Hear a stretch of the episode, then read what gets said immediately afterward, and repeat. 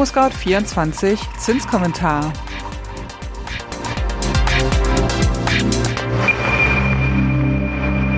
Hallo und herzlich willkommen zum ImmoScout24 Zinskommentar Podcast. Die EZB hat die Leitzinsen nochmal deutlich angehoben und die Bauzinsen liegen teilweise schon über vier Prozent. Wie weit nach oben geht es noch? Das klären wir in den kommenden Minuten.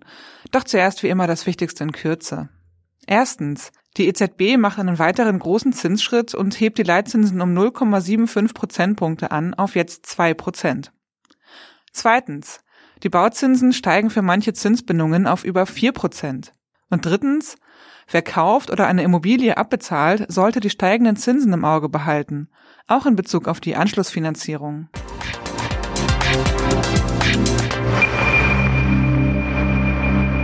Es ist eine magische Grenze. Eine Inflationsrate von 10 Prozent klingt viel gewaltiger als 7, irgendwas. Und diese Latte hat die Inflation in Deutschland nun gerissen. Nach 7,9 Prozent im August erwartet das Statistische Bundesamt für September nun eine Teuerungsrate von glatten 10 Prozent.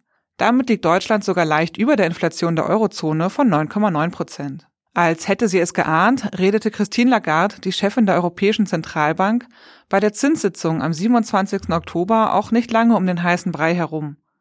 Die Inflationsrate in der Eurozone ist so hoch, dass die Leitzinsen weiter steigen müssten. Und das tun sie auch. Nach moderaten und dann größeren Sprüngen in den letzten Monaten gibt es jetzt einen erneuten Jumbo-Zinsschritt um 0,75 Prozent. Statt 1,25 beträgt der Zinssatz für die sogenannten Hauptrefinanzierungsgeschäfte der Banken zukünftig 2 Prozent. Doch das soll es künftig keinesfalls gewesen sein. Christine Lagarde sagt, mit dieser dritten großen Leitzinserhöhung in Folge nehmen wir weiter Abstand von der bisherigen Geldpolitik. Und sie ergänzt wie selbstverständlich, wir haben uns heute entschieden, den Zinssatz zu erhöhen und gehen davon aus, ihn auch noch weiter zu erhöhen.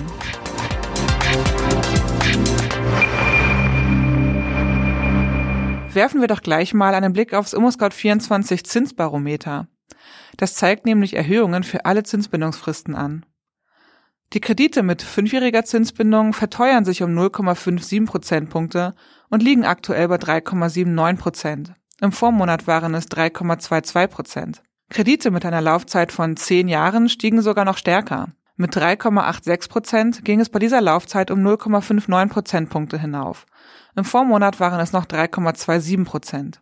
Bei den lange festgeschriebenen Krediten steht jetzt eine 4 vor dem Komma.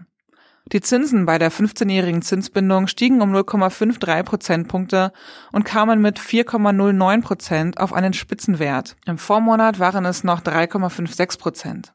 Getoppt wurde dieser Wert nur noch von den Krediten mit 20-jähriger Zinsbindungsfrist.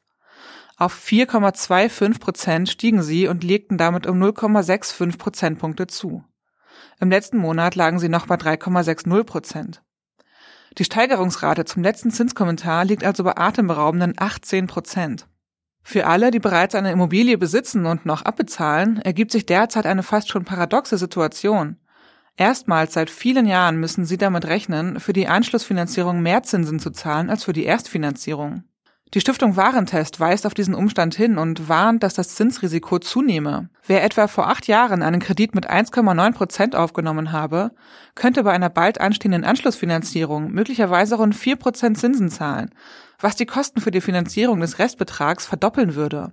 Außerdem muss man sich die dann gestiegene Monatsrate überhaupt erstmal leisten können. Mehr noch, nach dem neuerlichen Anheben des Leitzinses durch die EZB muss damit gerechnet werden, dass die Bauzinsen bei der 4 vor dem Komma nicht Halt machen werden.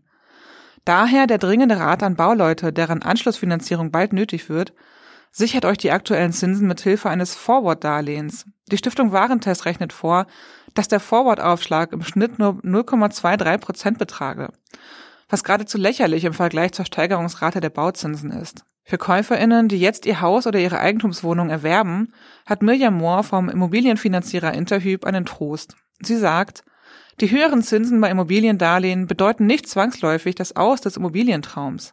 Und sie fügt hinzu, die von uns monatlich befragten Expertinnen und Experten erwarten bis zum Jahresende gleichbleibende bis leicht steigende Konditionen zwischen 4 und 4,5 Prozent. Beschönigen darf man aber nichts. Das sind ganz andere Konditionen als noch vor einem Jahr.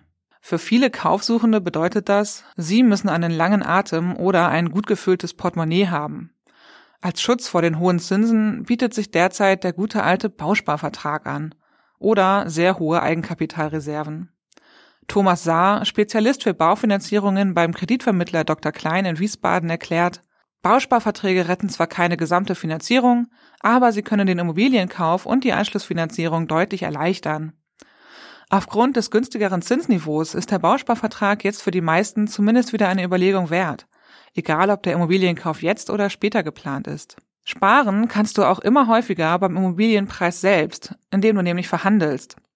Die EZB hat mit ihrer Nullzinspolitik die Bauzinsen auf künstliche Weise gedrückt. Damit sei es nun endgültig vorbei, erklärt Dr. Kleinvorstand Michael Neumann. Er sagt, Verkäufer sind vermehrt verhandlungsbereit. Vor allem bei sanierungsbedürftigen Gebäuden mit einer schlechten Energieeffizienz müssen sie Interessenten mittlerweile preislich deutlich entgegenkommen. Das ist auch nötig, denn Immobilien bleiben länger am Markt, weil sich immer weniger Menschen die hohen Zinsen leisten können. Damit sind wir am Ende des ImmoScout24 Zinskommentars angekommen. Habt ihr Fragen an uns, Lob, Anregungen oder Kritik? Dann schickt uns doch gerne eine E-Mail an podcast@scout24.com.